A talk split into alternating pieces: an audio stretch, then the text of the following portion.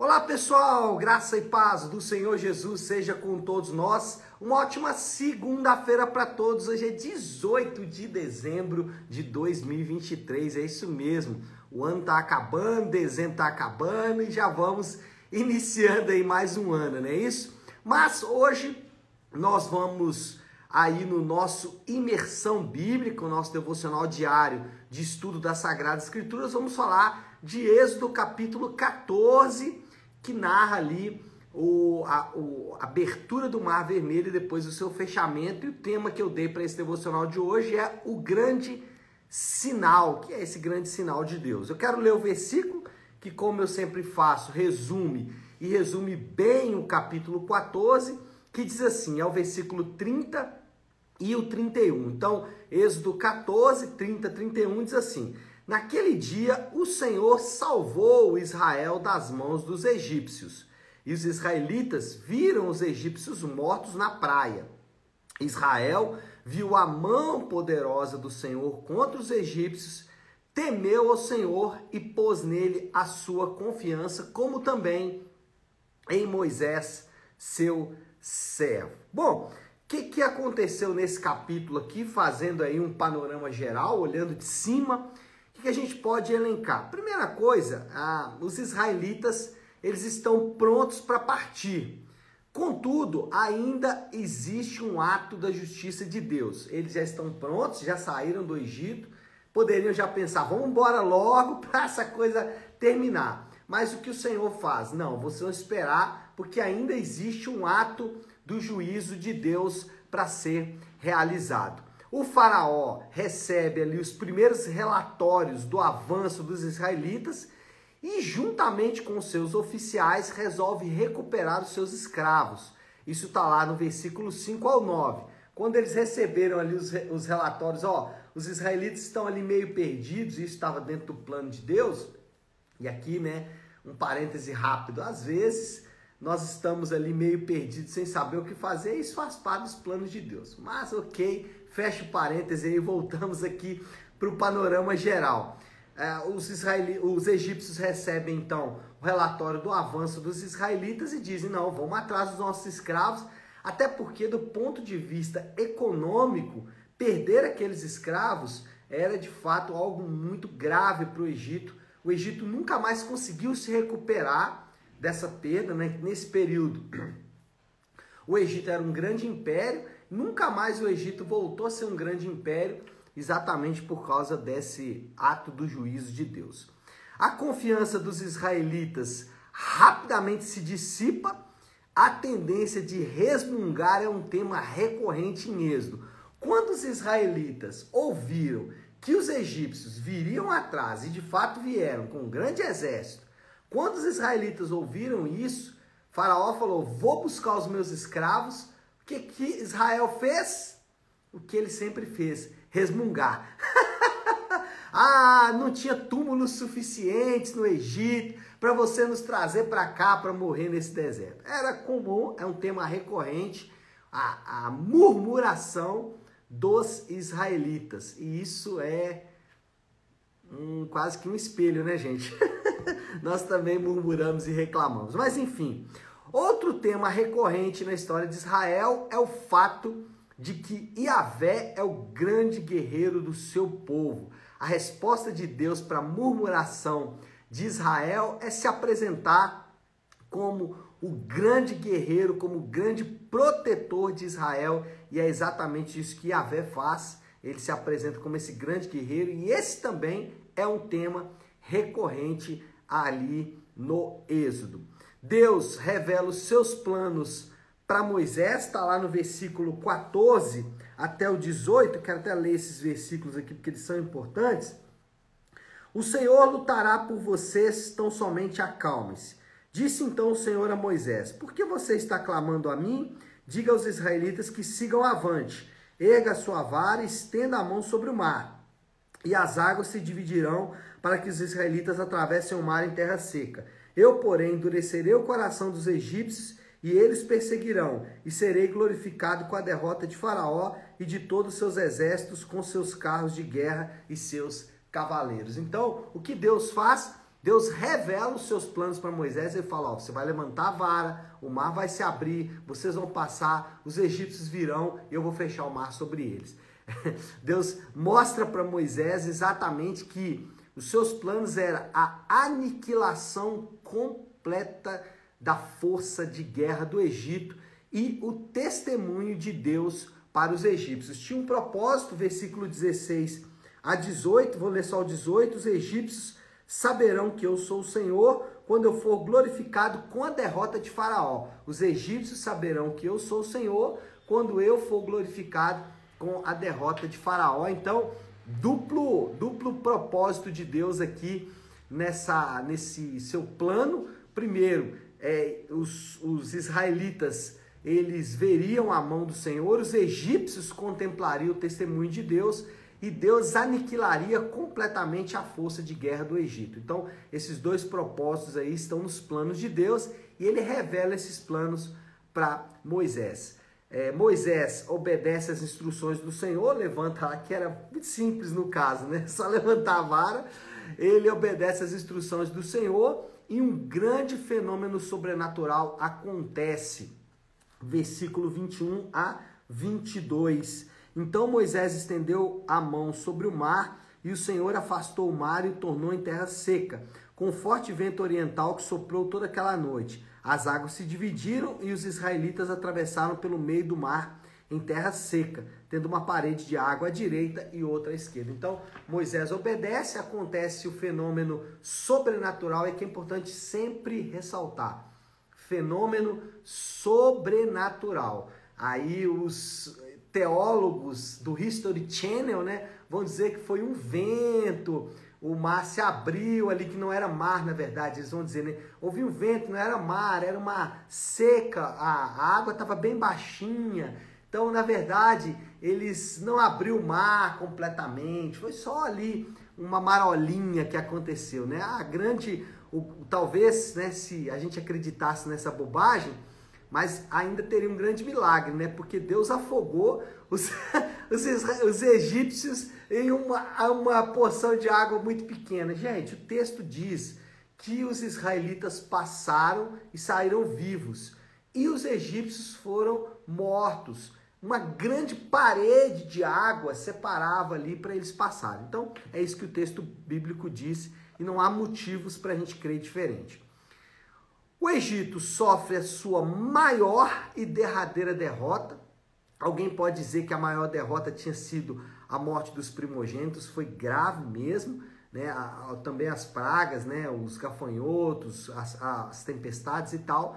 Mas aqui, de fato, o Egito foi é, solapado completamente, completamente, enquanto que, por outro lado, os israelitas testemunharam do poder de Yahvé. E é exatamente o testemunho do poder de Avé que vai ficar a minha aplicação de hoje. É o versículo 30 e 31 do capítulo 14, que diz assim: Naquele dia o Senhor salvou Israel das mãos dos egípcios e os israelitas viram os egípcios mortos na praia. 31.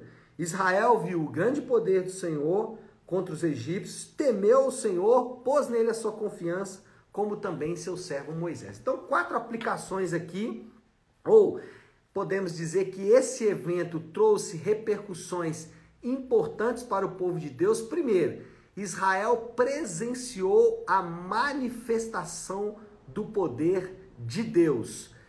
É, naquele, naquele, nesse grande sinal de Deus estava ali é, o grande, grande poder de Deus manifesto.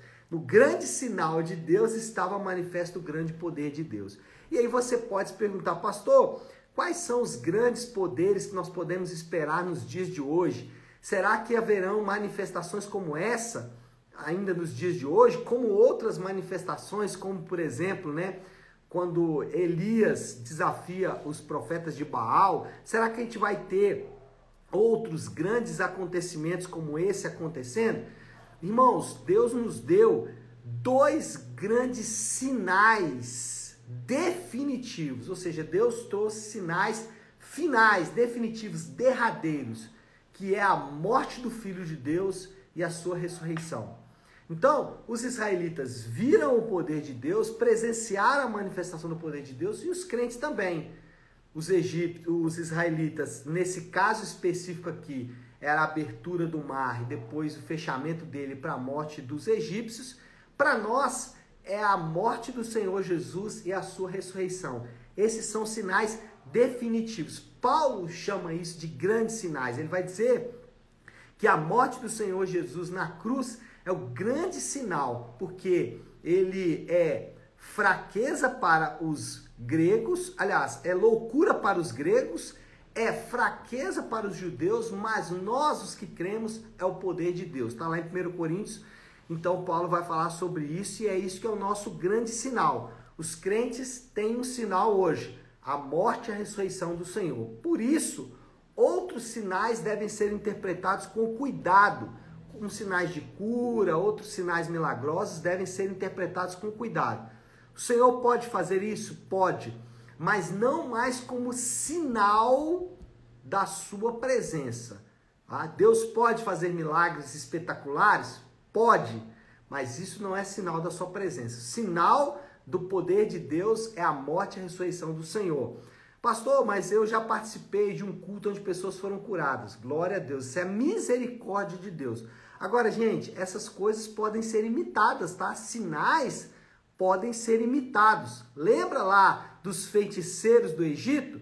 Eles imitaram os sinais, é, do, do, alguns sinais foram imitados pelos feiticeiros do Egito. Então, cuidado, cuidado, cuidado. O maior sinal que você tem é a morte e a ressurreição do Senhor. Eles, por causa de presenciarem o, presenciarem a manifestação do poder de Deus, eles temeram ao Senhor. E o que é temer ao Senhor, gente? Temer ao Senhor é, é conhecer o caráter e a natureza de Deus. Como que nós tememos ao Senhor, respeitamos ao Senhor? Como nós podemos é, tremer diante da sua glória? É quando nós conhecemos a Deus. A palavra de Deus diz que o temor do Senhor é o princípio da sabedoria. Por que, que o temor do Senhor é o princípio da sabedoria? Porque eu só vou ser sábio de fato quando eu conhecer quem é, quando eu conhecer o caráter e a natureza de Deus. Então, temer ao Senhor tem a ver com conhecer o seu caráter e a sua natureza, saber exatamente quem Deus é. Isso é temer ao Senhor. Então, os israelitas presenciaram a manifestação do poder de Deus, temeram ao Senhor colocaram nele a sua confiança, colocaram em Yahvé toda a sua confiança. Versículo 31 diz isso. Porque é uma repercussão natural do anterior. Você percebe aqui que as coisas estão encaixadas. Manifestação do poder de Deus, temor ao Senhor e, por último, confiança no Senhor. Ou o que a gente chama de fé em Deus, fé no Senhor. E eu sempre gosto de dizer que a fé bíblica a fé prevista nas Escrituras, ela tem a ver com um objeto é, específico, que é o relato da vida, do, da, das palavras e obras, do nascimento, da vida, das palavras e obras, da morte e da ressurreição do Senhor. Quando nós confiamos nisso, nós estamos confiando no Senhor. A ideia aqui é que, quando nós conhecemos o caráter e a natureza de Deus, ponto anterior, temer ao Senhor, fica fácil colocar nele toda a nossa confiança. Quando a gente conhece o Senhor, não há outra maneira a não ser colocar nele toda a nossa confiança. E como fazemos isso na prática? Como confiamos no Senhor na prática? Primeiro, e mais importante de tudo, nós temos que abandonar outras confianças.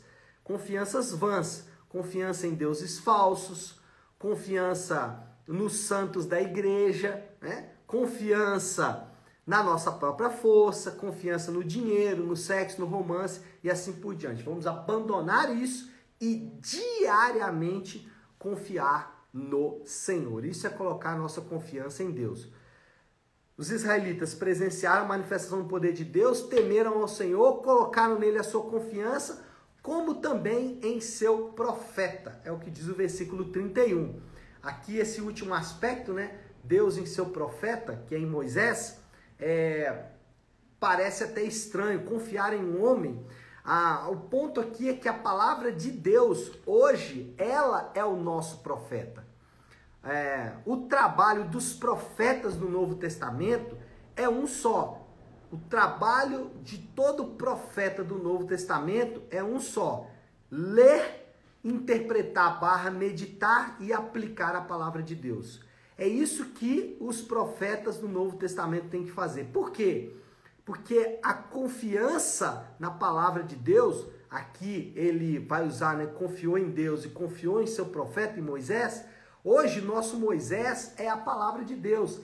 Ela é o nosso profeta. A Bíblia é o nosso profeta. E qual é a nossa tarefa agora? Tanto aqueles que é, se esmeram nisso, como um crente normal. Ler a palavra de Deus, meditar barra interpretar corretamente e aplicar a palavra de Deus. Isso é o alimento para nossa confiança. Foi exatamente isso que aconteceu aqui com o povo de Israel. Eles confiaram em Deus, confiaram no seu profeta. Nós confiamos em Deus e também confiamos no profeta de Deus, que é a palavra de Deus. Hoje a Bíblia, o nosso, a nossa única regra de fé e prática. Bom, moral da história: os crentes testemunham do grande poder de Deus para a sua transformação e para a sua salvação. E o desafio do Léo para esta segunda-feira é muito simples, né? Já que o profeta hoje é a palavra de Deus, pastor, mas eu conheci alguém que já falou comigo uma palavra em profecia. Isso pode acontecer, mas temos que ter bastante prudência, muita prudência. A gente está vendo aí as redes sociais nos estão mostrando como isso pode ser danoso para os crentes. então, qual é a nossa tarefa diante disso? Ficar na profecia de Deus. E para isso é a nossa grande tarefa de hoje. Conhecer, temer e confiar é a tríade do dia. Conhecer ao Senhor, temer ao Senhor e confiar no Senhor é a tríade para o dia, para a semana, para a vida cristã. Tá certo, pessoal? Acho que podemos orar já, né? Vamos fazer isso? Então, se você puder, pare um instante o que você está fazendo e como eu gosto de fazer toda segunda-feira, começar a semana de devocionais com a oração do Pai Nosso. Pai nosso que estás nos céus, santificado seja o teu nome, venha o teu reino, seja feita a tua vontade, assim na terra como no céu. Dá-nos hoje o nosso pão de cada dia. Perdoa as nossas dívidas, assim como perdoamos aos nossos devedores e não nos deixes cair em tentação, mas livra-nos do mal, porque teu é o reino, o poder e a glória para sempre. Amém. Amém, pessoal? Bom, então é isso. Nós vamos ficando por aqui. Que Deus te abençoe. Uma ótima, uma excelente segunda-feira para todos. Fiquem com Deus.